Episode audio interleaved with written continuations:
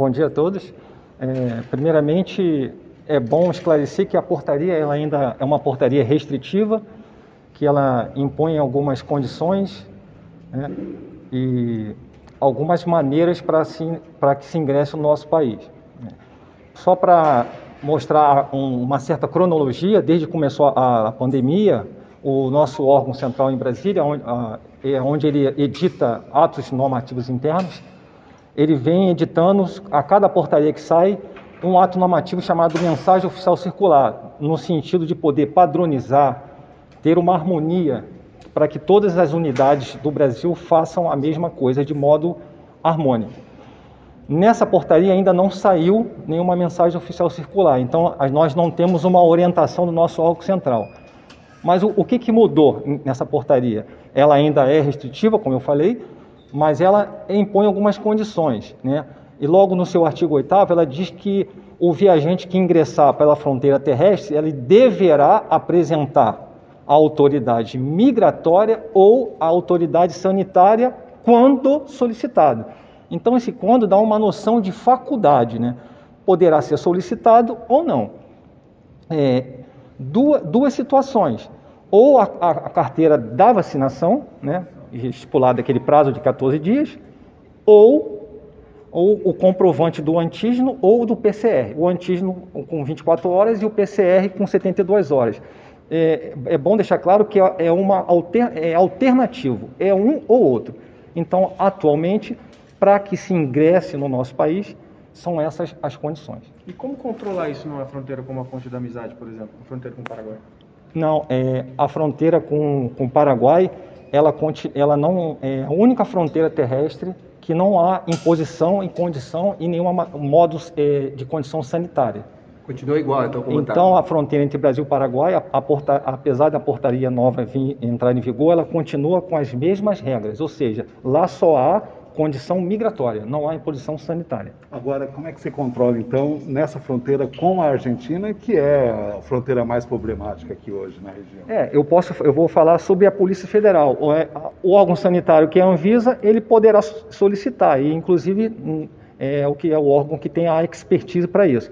A Polícia Federal, ela vai no sentido de fazer um, é, uma entrevista básica e se ela achar necessário solicitar, ela vai é, solicitar o apoio da Anvisa, que é o órgão que é especialista para essa situação. Por quê? Porque todas as mensagens oficiais circulares, que são atos administrativos internos que foram impostos pelo nosso órgão central, veio no sentido de a Polícia Federal é, ter uma, uma medida de cooperação com a Anvisa, justamente para não atropelar as atribuições que são de outros órgãos. Então, mas de qualquer jeito vai ter que fazer autorização quando se entra no país, pedir autorização para circular no território brasileiro, né, no caso dos estrangeiros.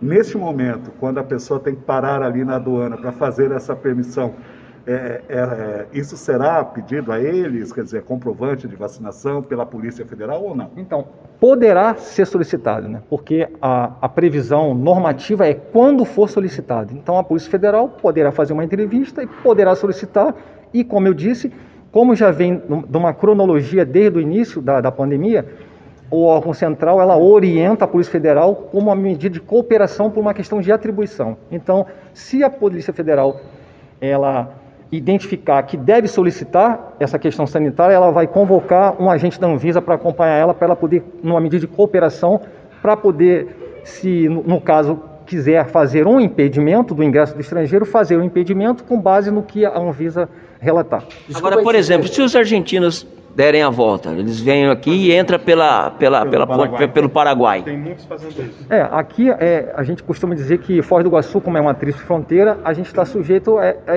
esses casos. São casos que atualmente, pela norma, não há o que fazer. Se o argentino entrar pelo é, for da Argentina para o Paraguai e ingressar no nosso país, ele vai ingressar somente sendo fiscalizadas as condições migratórias, não há imposição sanitária.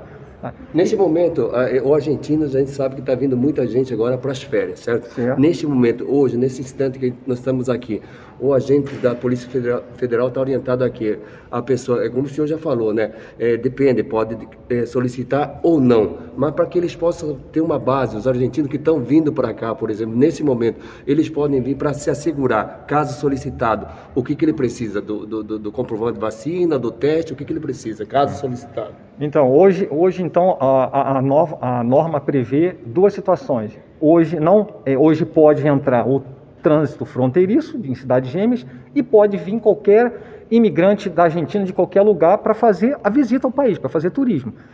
O que vai ser solicitado, quando for solicitado, é alternativo, ou é a carteira de vacinação ou o antígeno ou o PCR, são alternativos. Perfeito. É então, uma coisa ou outra. Então, em fronteiriço, o pessoal de Porto Iguaçu pode passar numa boa, então, sem precisar de. O, o fronteiriço que queira vir aqui fazer uma compra no, no, shopping Catuaí ou fazer uma compra no supermercado, ele poderá vir aqui, não precisa apresentar nada, vem, retorna para o país de origem. E no caso das crianças, como é que funciona?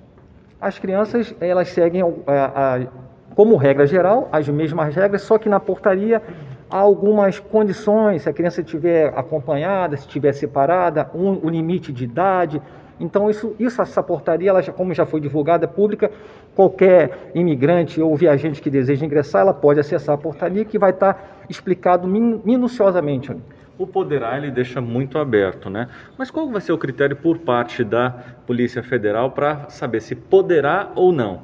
Então, enquanto não vem uma ordem do órgão central, que no nosso regimento interno diz que nós temos que seguir as orientações do órgão central, nós é, tivemos uma decisão local para, no momento do ingresso, nós vamos fazer uma entrevista e, se achar necessário, vamos solicitar a Anvisa para que faça essa avaliação. É, tem uma dúvida aí, quer dizer, a pessoa chega, é pedido para ela, no caso, o, a vacinação, ela não tem. É pedido o PCR, ela não tem. O antígeno, ela não tem. Ela vai poder entrar e ficar em um hotel, como diz a portaria, por exemplo, para quem chega é, por via aérea no país, ou ela vai ter que voltar para o outro lado da fronteira? É, essa portaria ela, ela, veio bem extensa, então ela veio dividida em capítulos. Então ela tem regras diferentes para cada capítulo. Inclusive, ela é uma portaria que está válida porque é um ato administrativo que já foi dado publicidade, mas a vigência dela foi fracionada. Por exemplo, o, o capítulo que fala da, do trânsito aéreo, dos pontos de imigração aéreo, só vai ter vigência a partir de sábado, a partir de amanhã. Então ela não, ela está válida, mas a vigência para ponto de imigração aérea a partir de amanhã. Essas outras regras já entraram em vigor na data que a portaria foi publicada. Então houve uma vigência híbrida, vamos dizer assim.